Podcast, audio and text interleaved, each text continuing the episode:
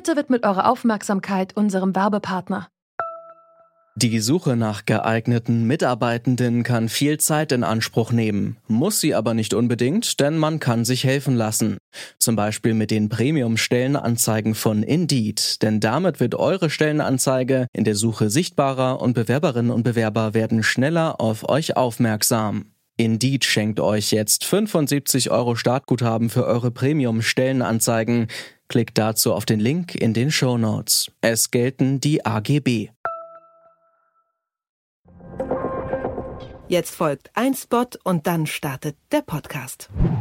An den dramatischen Unwetterbildern aus dem Westen Deutschlands ist in den vergangenen Tagen kaum jemand vorbeigekommen.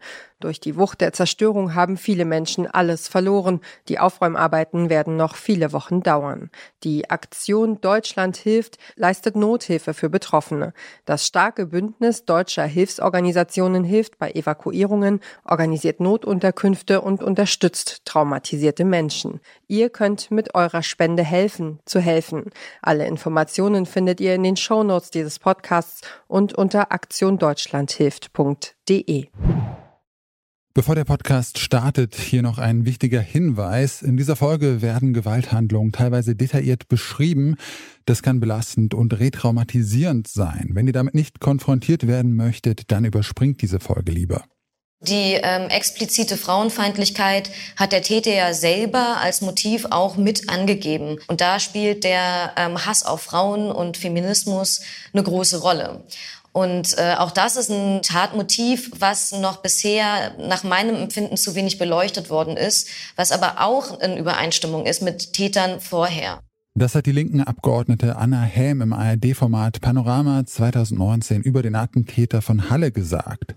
Immer wieder werden Menschen bei rechtsextremen Anschlägen getötet. Die Taten sind dabei meist rassistisch, antisemitisch oder antimuslimisch motiviert. Doch es gibt noch ein Motiv, das viele Taten verbindet, der Hass auf Frauen. Welche Rolle spielt Frauenhass bei rechtsextremistischen Attentaten? Darum geht es heute. Es ist Mittwoch, der 21. Juli und mein Name ist Janik Köhler. Hi.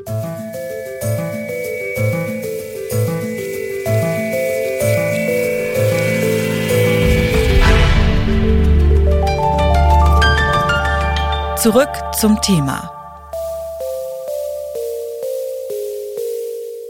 Vor zehn Jahren hat der Attentäter Anders Breivik in Norwegen zwei Terroranschläge verübt. Mit einer Autobombe tötet er acht Menschen in Oslo. Bei einem Massaker in einem Feriencamp der sozialistischen Jugend auf der Insel Utøya ermordet er 69 Menschen. Breivik ist Rechtsextremist, Rassismus und Anti-Islamismus bilden den Kern seiner menschenverachtenden Ideologie.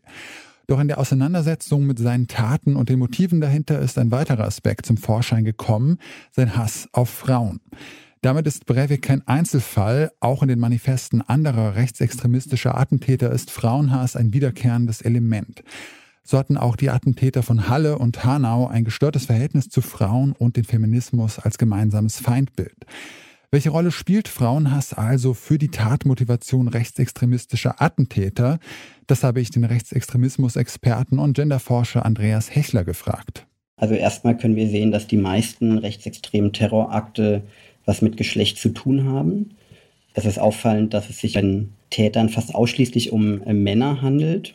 Faktisch befindet sich eine Glorifizierung des Patriarchats. Wir finden Sexismus, Homofeindlichkeit, Transfeindlichkeit, die Diskriminierung intergeschlechtlicher Menschen und eben auch Antifeminismus in einer ganz extremen Zuspitzung und auch als Teil eines geschlossenen Weltbildes. Und das eben verknüpft mit Rassismus, Antisemitismus, Sozialdarwinismus, Nationalismus und einer ganz generellen Demokratiefeindlichkeit. Also das, was ich schwierig finde, ist, dass genau das eben fast nie benannt wird. Also es gibt häufig eine Fokussierung auf Rassismus oder auch Antisemitismus, aber Geschlecht wird häufig in den Analysen außen vor gelassen. Anders Breivik, der Attentäter von Utøya, hat in seinem Manifest geschrieben, dass der Feminismus den Untergang des Westens bedeute. Hier werden ja Rechtsextremismus und ja, Frauenhass und Antifeminismus irgendwie miteinander verknüpft. Ja, wie hängen denn bei diesen Attentätern diese beiden äh, Ideologien zusammen? Ja, also die hängen sehr eng miteinander zusammen. Das kann man bei Breiviks Manifest sehen, aber auch in anderen Manifesten, die es in den letzten Jahren gegeben hat. Das sieht ungefähr so aus, also dass davon ausgegangen wird, dass das imaginierte Volk gegen fremde Einflüsse geschützt werden soll. Und die verschwörungsideologische Annahme dabei ist, dass eine von Juden orchestrierte Masseneinwanderung gäbe, um dem deutschen oder dem norwegischen oder irgendeinem anderen Volk den Garaus zu machen. Und eine weitere daran gekoppelte Verschwörungsideologie ist, dass der Feminismus westliche Gesellschaften geschwächt habe und hier insbesondere die Männer, sodass diese nicht mehr wehrhaft seien. Und zugleich hat eine angebliche Feminisierung der Politik zu viel Empathie. Und gerade wenn wir auf Breivik nochmal gucken, also Breivik will halt mit aller Macht und Härte und eben einer gestellten Männlichkeit genau dieses Niederreißen von sowohl Geschlechtergrenzen als auch nationalen Grenzen abwehren. Also Breivik hasst Frauen nicht und will Frauen nicht als Frauen umbringen, sondern er will seine politischen GegnerInnen umbringen und diese sind eben zu einem großen Teil Frauen. Ich finde diese Differenzierung ähm, deshalb wichtig, also weil die meisten Rechten nicht einfach wahllos Frauen umbringen, sondern sie bringen eben ganz bestimmte Frauen um, nämlich die, die nicht in ein rechtes Weltbild passen, also Frauen of Color, behinderte Frauen, Jüdinnen, Transfrauen und so weiter. Frauenhass und Antifeminismus spielen also eine zentrale Rolle im Weltbild vieler rechtsextremistischer Attentäter. In der Berichterstattung über die Taten wird aber genau dieser Aspekt oft vernachlässigt. Warum ist das so? Das wollte ich von der Politikwissenschaftlerin und Genderforscherin Judith Götz wissen.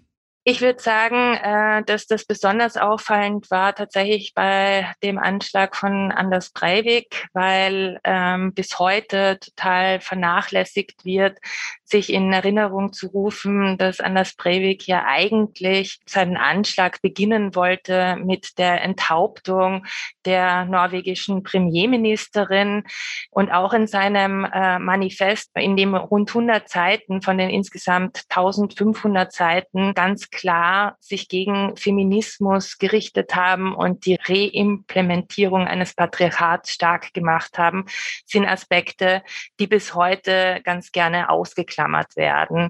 Und ich würde sagen, dass in den letzten Jahren durchaus eine gesellschaftliche Sensibilisierung für genderbezogene Ideologien der Ungleichheit stattgefunden hat, also dass deutlich mehr auch Auseinandersetzungen sich finden lassen, die Bezug nehmen auf den Antifeminismus oder die Misogynie der Täter. Aber natürlich werden diese Ideologien der Ungleichheit, die Gender und Sexualität betreffen, nach wie vor eindeutig nachrangig betrachtet. Und ich würde das nicht zuletzt darauf zurückführen, dass eben so Vorstellungen von Sexismus, von Antifeminismus eben auch in der Mitte der Gesellschaft relativ weit verbreitet verbreitet sind und dadurch auch äh, weitgehend normalisiert sind und äh, nicht so als der zentrale Aspekt der Attentate im Vordergrund stehen. Frauenhass hat also bei verschiedenen Attentaten eine ja, zentrale Rolle gespielt. Was haben wir mit Blick darauf denn für die Prävention von zukünftiger extremistischer Gewalt gelernt? Oder was sollten wir daraus lernen?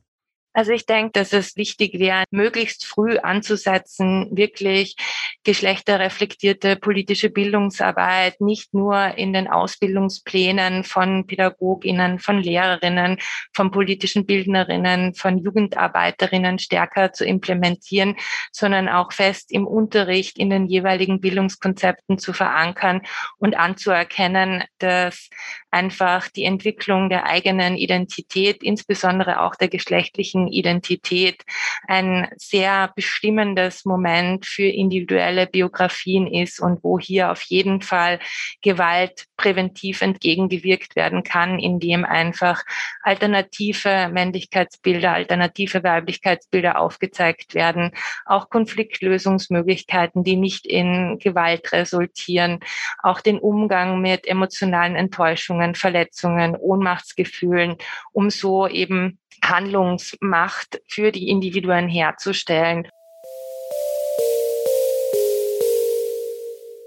Antisemitismus, Rassismus, Antifeminismus und Frauenhass sind im Weltbild vieler Rechtsextremer eng miteinander verknüpft. Für die Prävention solcher Attentate braucht es neben Bildungsarbeit also auch ein gesellschaftliches Umdenken in Bezug auf Geschlechterrollen, findet Judith Götz. Denn solange Sexismus und Antifeminismus gesellschaftlich weit verbreitet seien, bleibe die Rolle, die Antifeminismus für rechtsextreme Attentate spielt, unterschätzt. Dabei ist Antifeminismus und Frauenhass elementarer Bestandteil rechtsextremer Ideologie. Damit sind wir am Ende dieser Episode. Nina Cordes, Claudia Peissig und Andreas Popella haben daran mitgearbeitet. Chefin vom Dienst war Alea Rentmeister und mein Name ist Janik Köhler. Ich sag ciao und bis zum nächsten Mal. Zurück zum Thema vom Podcast Radio Detektor FM.